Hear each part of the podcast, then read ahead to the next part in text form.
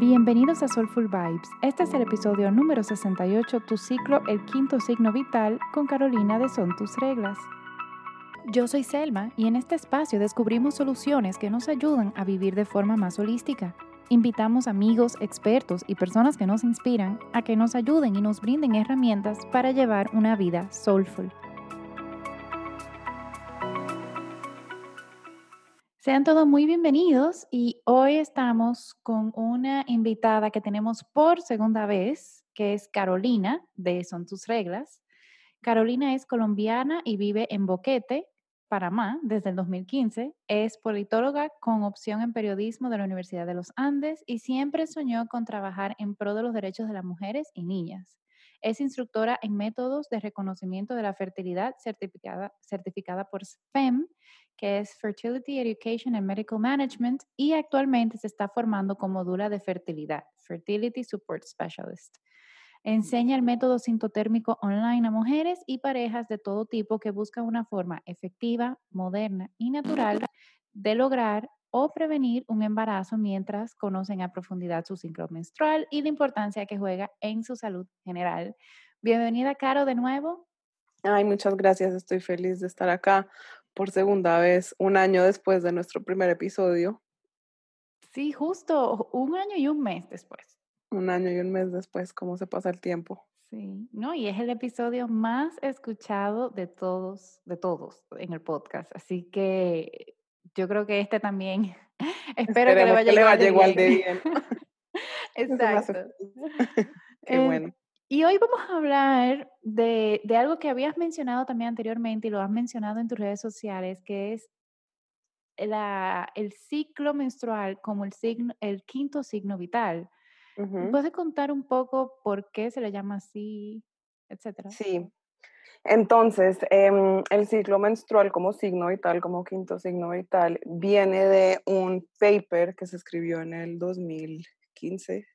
No, no, no, como en el 2000 seis tal vez, bueno, digamos entre el 2006 y el 2015 y se revisó como el 2017, del de, el Colegio de Obstetras y Ginecólogos Americano, en el que hablan de, sobre todo de niñas y adolescentes y la menstruación en las niñas y adolescentes y cómo se puede usar el, signo, el ciclo menstrual como un signo vital. Entonces, un signo vital igual que el, eh, la temperatura del cuerpo, igual que el ritmo cardíaco, Em, etcétera.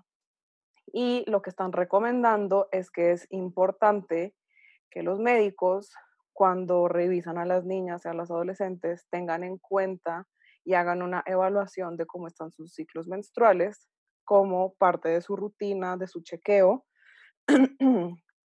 para que tanto ellos como las niñas, las adolescentes y sus padres o sus tutores, sus guardianes, entiendan pues la importancia que tiene esto en la salud y es una forma también de entender si de pronto hay un patrón anormal en la menstruación y esto podría potencialmente identificar em, algún tema de salud más adelante.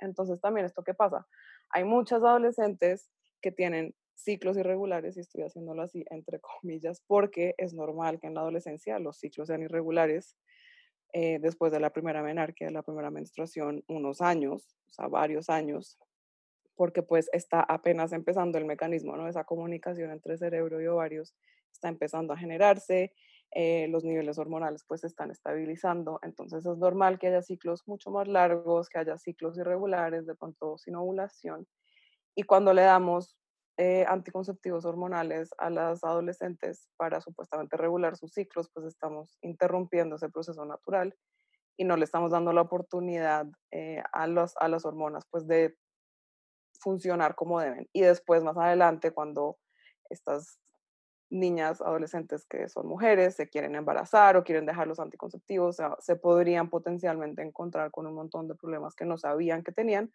pues porque su ciclo estuvo apagado por muchos años.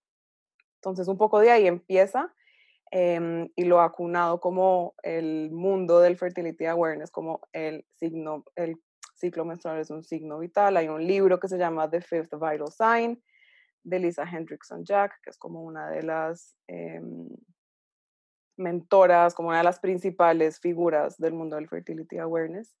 Y es básicamente mirar nuestro ciclo como parte de nuestra salud y como una forma de llevar un registro de nuestra salud.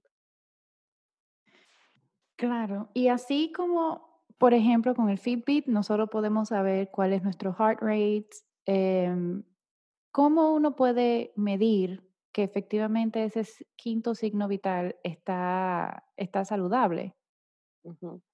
Entonces, digamos que la forma más em, efectiva de hacerlo y la forma en la que vamos a tener realmente como este reporte mensual de salud es haciendo algo como el método sintotérmico.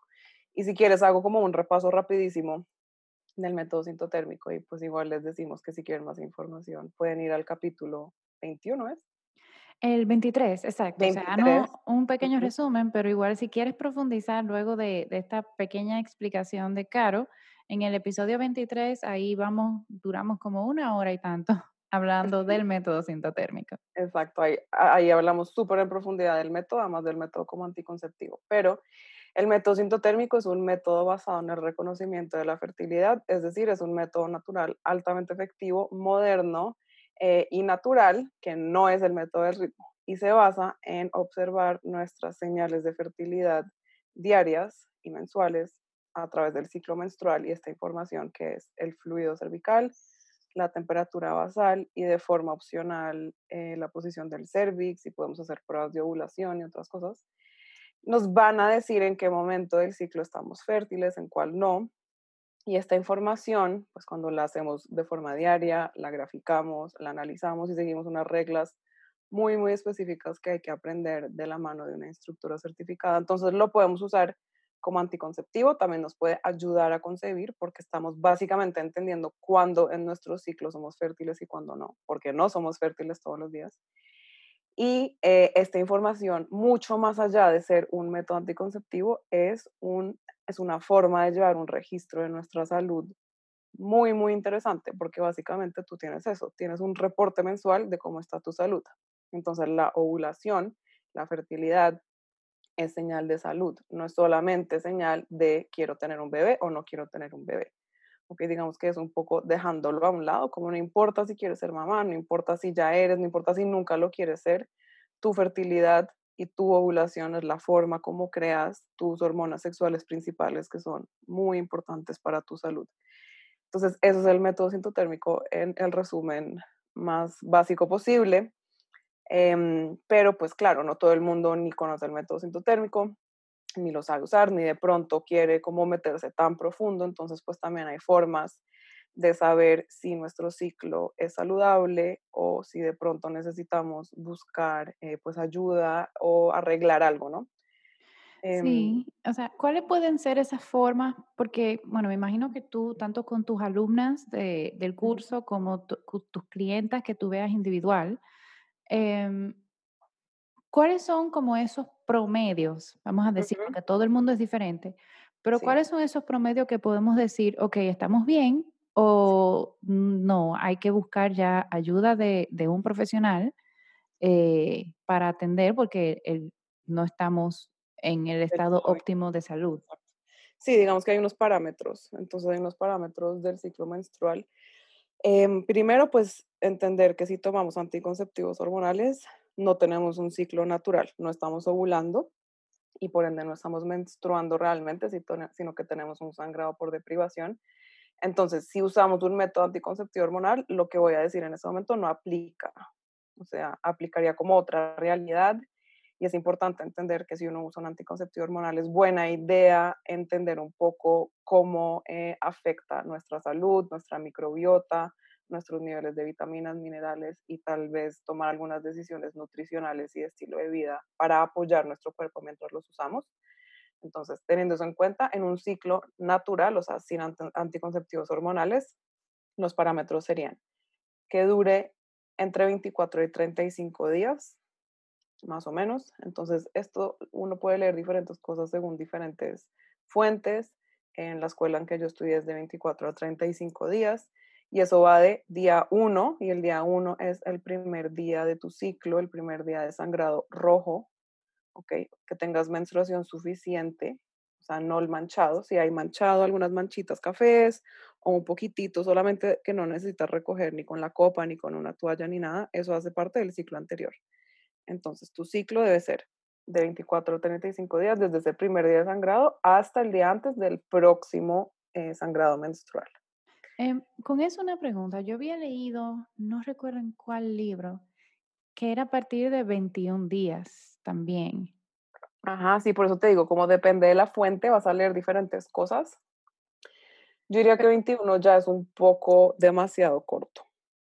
Em, pero pues en algunas fuentes te van a decir 21. En realidad, más que, y todo esto son promedios, como dijiste, como todas somos diferentes, entonces si tú siempre has tendido a tener ciclos cortos, pues va a ser distinto si siempre has tendido a tener ciclos un poquito más largos. Entonces, para alguna persona podría llegar a ser normal tener ciclos entre 21 y 23 días. Lo que tocaría revisar es si esa persona está ovulando y teniendo una fase lútea adecuada. Entonces, más que solamente lo que dura, también hay que ver la calidad de ese ciclo. Pero entonces, más o menos vamos a decir entre 24 y 35, un poquito menos, un poquito más. Em, es normal que no todos los ciclos duren lo mismo. O sea, no todos los ciclos tienen que ser, si tu ciclo normalmente es de 30 días, no tiene que ser siempre 30, 30, 30. Puede ser 30, 32, 29. Lo que sí te daría una señal de alerta es si es de 30, de pronto es de 50 y de pronto es de 22. Eso ya te estaría diciendo como, bueno, aquí potencialmente hay un tema. Em, entonces, eso como respecto a la duración. Respecto a la menstruación, una menstruación saludable dura entre 3 y 7 días.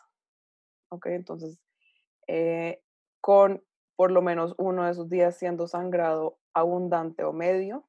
¿Ok? Entonces, eso también va a depender un poquito de cada persona. O sea, no todas tenemos la misma cantidad de sangrado, pero en total durante el ciclo entero deberíamos sangrar más o menos entre 30 y 80 mililitros. Y eso lo podemos medir usando algo como la copa. Es la forma más fácil de hacerlo porque viene con los mililitros escritos. Eh, pero pues si usamos otros productos, también lo podemos llegar a medir. Por ejemplo, una toalla o un tampón. Dime. Pero, por ejemplo, eh, ¿cuántas copas serían? ¿Cuánto fue que dijiste de nuevo? Entre 30 y 80 mililitros. 30 y 80 mililitros en total. Entonces, te toca mirar los mililitros de tu copa. Las copas como estándar tienen, aguantan más o menos 15 mililitros, algo así. La mía, por ejemplo, es de 12. Te toca mirar, eso lo tiene marcado. Hay una rayita que dice cuántos mm. mililitros tiene. Yo nunca lo he visto, pero a mí me pues pasa que a mí nunca se me llena la copa hasta arriba. Ok. O sea, siempre se queda como por mitad en los días de, de, de, como de más sangrado. De más sangrado. Eh, ¿Y cuánto, o sea, si vamos a comparar, por ejemplo, en cuanto a toalla, toalla regular, no di que la plus ni nada de eso, ¿cuántas toallas regulares serían eso más o menos? Pues entonces, digamos, una toalla regular tiene más o menos capacidad para 10 mililitros, ¿ok? Más o menos. Entonces, em, pues habría que hacer como la, la cuenta, ¿no? Entonces, por ejemplo, si voy a usar toallas de 10 mililitros, podría pensar que un sangrado abundante va a ser si uso más de 6 al día. ¿Ok?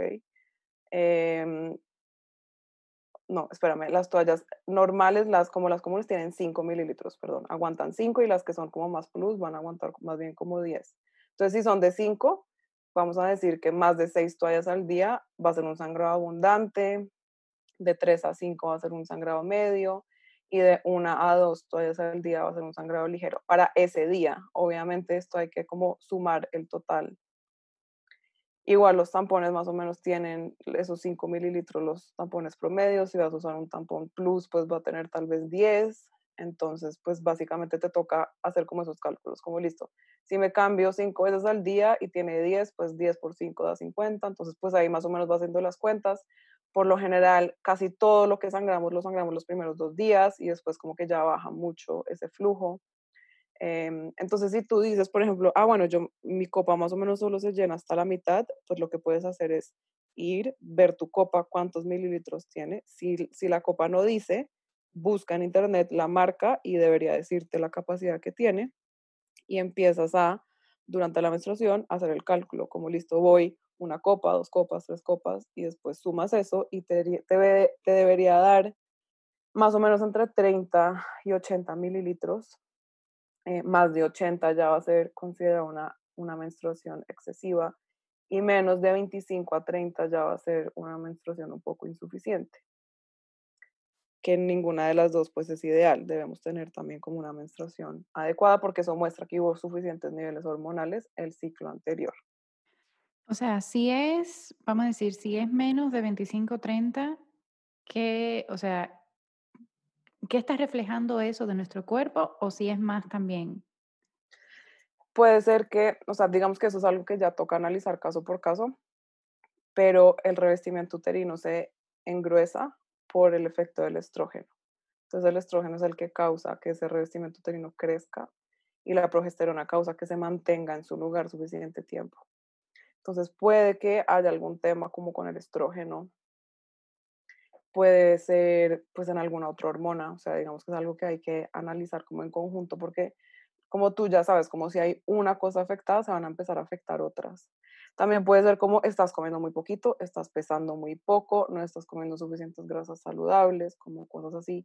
Y si ya hay una menstruación excesiva, pues aún más hay que poner atención porque puede ser señal de algún tipo de mioma o de mm, fibrosis o de endometriosis, no necesariamente, ¿no? Pero pues podría llegar a ser algo así, o si hay muchos coágulos en la menstruación, tampoco debería haber coágulos pues como muy grandes, es normal que haya un poquito de coágulos pequeños, pero muy grandes, o, sobre, o, ver más coágulos que líquido, tampoco pues es, es función, una función saludable, tener cólicos incapacitantes, o sea, tener un dolor que tú no te puedas parar de la cama, que te vomites, que te desmayes.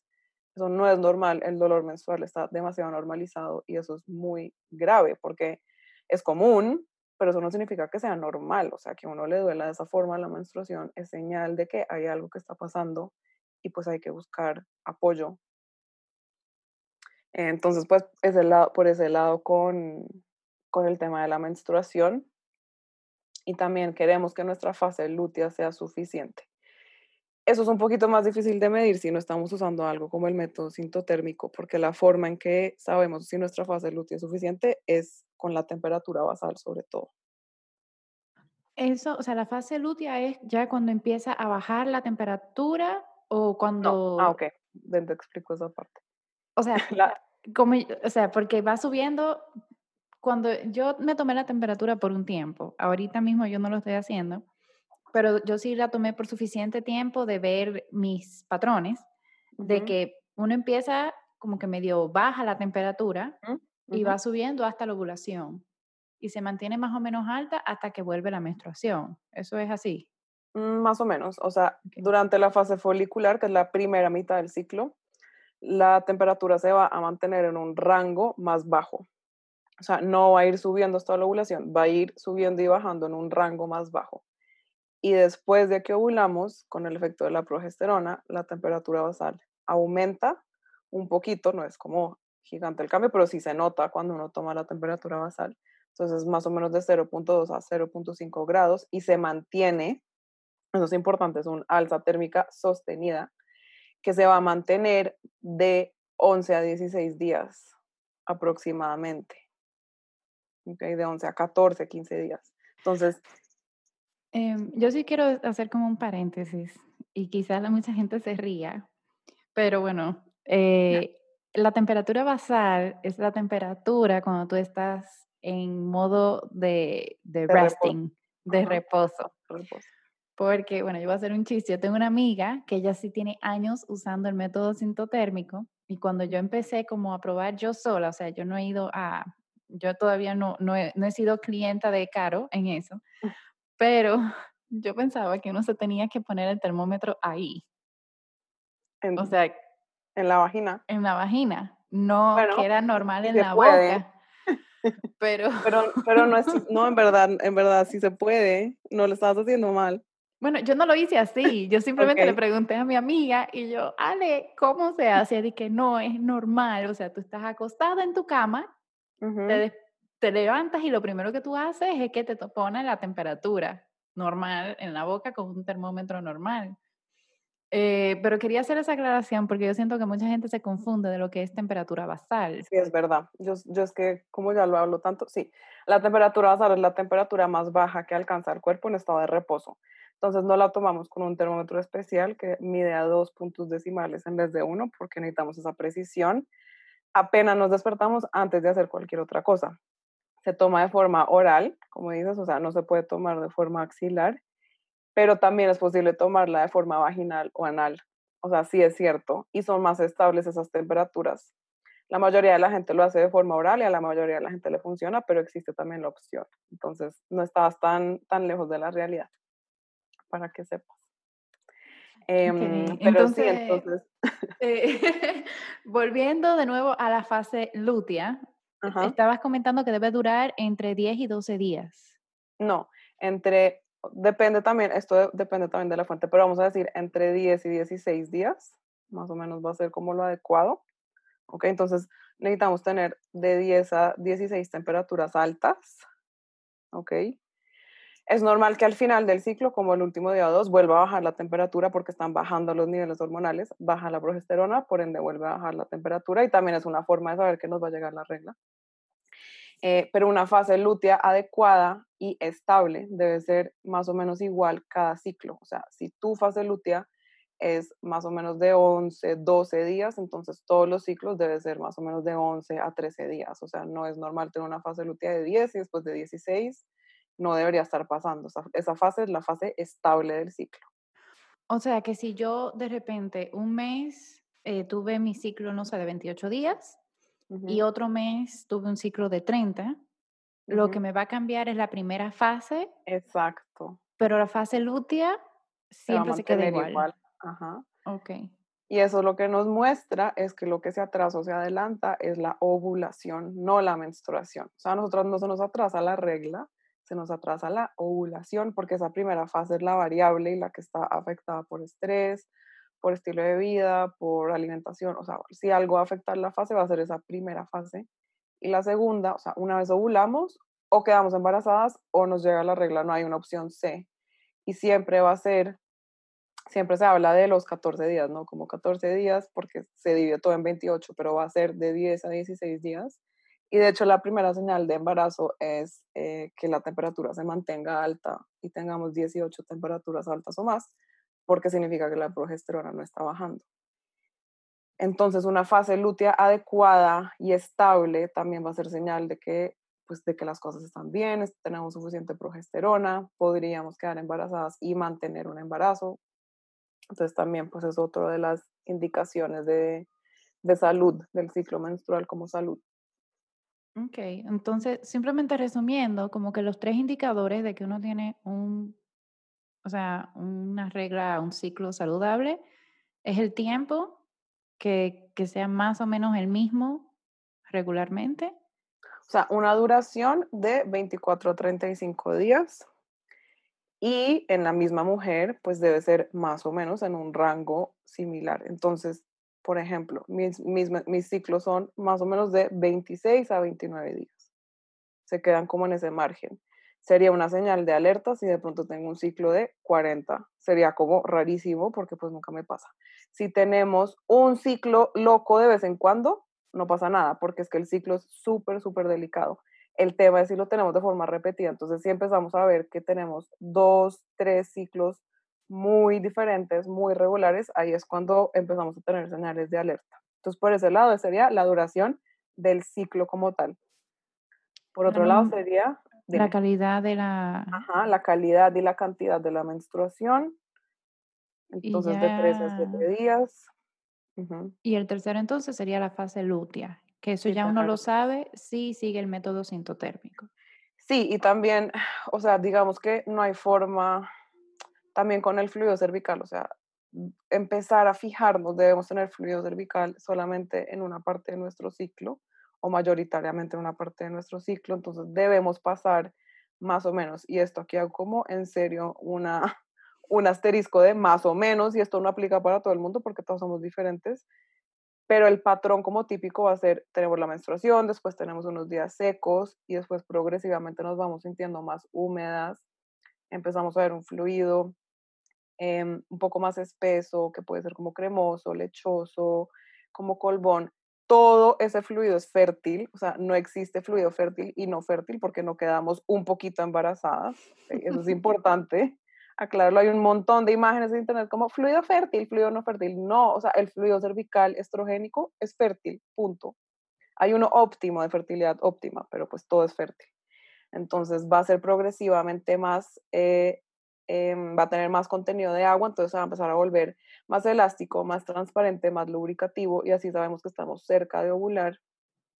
No lo, o sea, para poder comprobarlo tenemos como que en serio aprender esto como a profundidad, porque a veces puedes ver fluido y después te secas y después lo vuelves a ver. Entonces, eso podría ser, por ejemplo, señal de un ovario poliquístico. O sea, hay como muchos factores a tener en cuenta, pero entonces más o menos en un ciclo regular va a pasar eso. Aumenta el fluido, cada vez más aguado, más contenido de agua y después abruptamente se vuelve a secar. Entonces, eso también sería señal de que estamos entrando en la fase lútea. Okay, entonces, eso lo mezclamos con temperatura, pero pues si no estamos siguiendo el, el método sintotérmico, ese cambio de fluido cervical a sequedad nos indica que muy posiblemente hemos entrado en fase lútea. Y ahí, pues, de 12 a 14 días después, un poquito más, un poquito menos, pues nos debería llegar la menstruación. Ok. ¿Y cuáles pueden ser esos tips que, que, tú le puedes dar a, a, las personas que nos están escuchando como para mantener los, los ciclos lo más saludable, saludable posible? Entonces, para mí, el, el tip más importante es aprende sobre tu ciclo. Como de verdad, entiende cómo funciona tu ciclo menstrual. Aprende lo de las hormonas principales. No necesariamente tienes que tomar el curso del método sintotérmico si no es para ti, pero sí entender cómo funciona esto. mi libro favorito para aprender sobre esto es Cómo mejorar tu ciclo menstrual de Lara Bryden, porque, bueno, uno está en español, dos es fácil de entender, pero lo suficientemente profundo eh, como para tener tips muy buenos. Entonces, ese sería como mi primer consejo. Entiende cómo funciona el ciclo, entiende cómo funciona tu ciclo y entiende lo que es un ciclo saludable. Y después, en verdad, esto es todo sobre em, estilo de vida.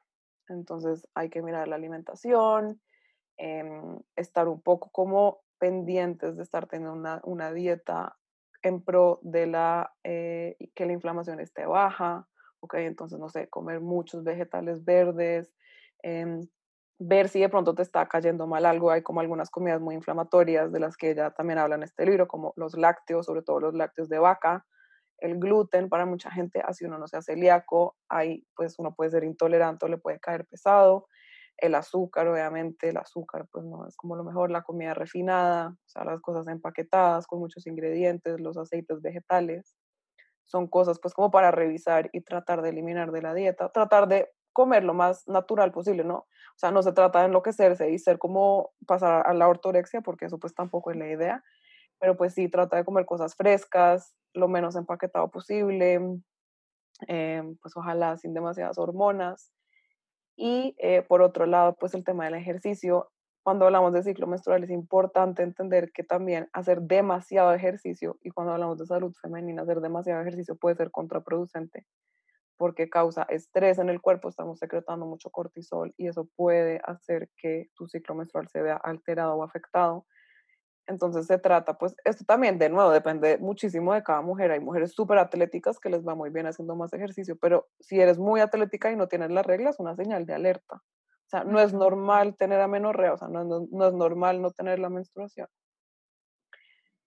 pero tampoco es bueno ser sedentario, entonces un poco como encontrar ese punto medio que a ti te guste, ¿no? O sea, no tienes que volverte nada especial, puedes hacer, no sé, caminar media hora, bueno, ahorita en esta, en esta situación en particular no es tan fácil, pero no sé, hacer media hora de yoga, eh, encontrar algo que te guste, que disfrutes y que lo hagas mucho más como por salud mental que por em, que por perder peso o por apariencia física. Claro, bueno, en yoga, em, todo lo que son bailes y eso mueve mucho la energía de Shakti, que es la energía femenina. Yoga, hay posturas de yoga y prácticas de yoga que son buenas para fertilidad, bueno, no para fertilidad, pero mueven la energía para, em, también cuando eh, hay posturas buenas cuando uno tiene la regla, hay postura para apertura de cadera, o sea, a mí me funciona yoga y flamenco, pero como dices, eh, cada quien descubre qué es lo que le gusta y hacerlo de forma moderada. Claro, muchísimas gracias por, por este short and sweet episode eh, y por acompañarnos de nuevo. Yo sí siento que aunque el otro episodio fue súper enriquecedor, este también, yo siento que estuvo bien jugoso y que... Sí, esperemos que sí. Y que es que este tema da para hablar horas y horas y horas, o sea. Claro, y, y sobre todo, o sea, y, y, algo que yo, que a mí me ha pasado, yo creo que yo lo he mencionado anteriormente en el podcast, de que yo no tenía mucha conciencia de mi ciclo ni de mi regla, sino hasta ya más grande, uh hasta los 28, 29 años. y, y, me hubiera gustado poder aprender esto desde, desde mi primera menstruación. Claro, es que esto no lo eh deberían enseñar en el, desde que tenemos 11 años, 10 años. Exacto, y, y, y, verlo como algo normal, no, no como nada shameful. O sea, a todas las mujeres nos debería llegar la regla. Uh -huh. Entonces, eso es algo súper normal y súper natural y hay que cuidarlo así como cuidamos nuestros dientes, como cuidamos otro aspecto de nuestra salud. Esto mismo también hay que cuidarlo. Exactamente súper importante y la regla no es un inconveniente, ni es lo peor que nos ha pasado, ni es sucia, no, es señal de salud y pues sí es bien importante empezar a como entender eso y aceptarlo y a como ahondar en esa parte de nuestra vida, sin duda. Exacto. Uh -huh. Y claro, ¿dónde la gente te puede encontrar y qué son algunos de, las, de los servicios que tú ofreces? Entonces me pueden encontrar, pues sobre todo en Instagram, arroba son tus reglas, y también en mi página web, tusreglas.com. Yo soy instructora del método sintotérmico y enseño online, entonces tengo un taller, eh, un curso en realidad online grupal que abro más o menos cada dos meses. Eh, en este momento, de hecho, la, en, en, en, dos semanas voy a empezar uno nuevo, entonces ya la siguiente edición será más o menos en dos meses porque son como grupos pequeños y muy profundo, porque para aprender esto, de verdad, como que toca hacerlo, eh, pues bien. Y en este momento no estoy haciendo nada como asesorías individuales y eso por el momento, pero también acabo de lanzar un nuevo taller eh, con una coach de fertilidad que se llama Paula Jimena, que está en México, que se llama Bienestar Cíclico y eh, es como un taller mucho más corto, está pasando en este momento, hoy es el día 2, de hecho. Yo creo que lo volveremos a hacer en algún momento, pero son cuatro días, cuatro horas. Yo hablo de esto como una introducción a tu ciclo menstrual, las hormonas principales, una introducción corta al método sintotérmico, y ella habla de alimentación, hábitos, suplementos, estilo de vida. Entonces, como un, un taller introductorio como muy interesante si uno apenas está como entrando en estos temas. Eh, y también me pueden encontrar junto con las otras educadoras certificadas latinoamericanas en sintotérmicas en red. Entonces nos unimos todas porque es que esto necesitamos que lo sepa más gente, necesitamos unirnos, darle fuerza. Eh, y estamos creando pues como una red para educar, para llevar esto más lejos. Y se llama Sintotérmicas en red. Los pueden encontrar ahí. Mm, eso está buenísimo. Y yo creo que voy a ver si me inscribo al taller, al, al próximo que des, para empezar a, adentrarme un poquito más en eso.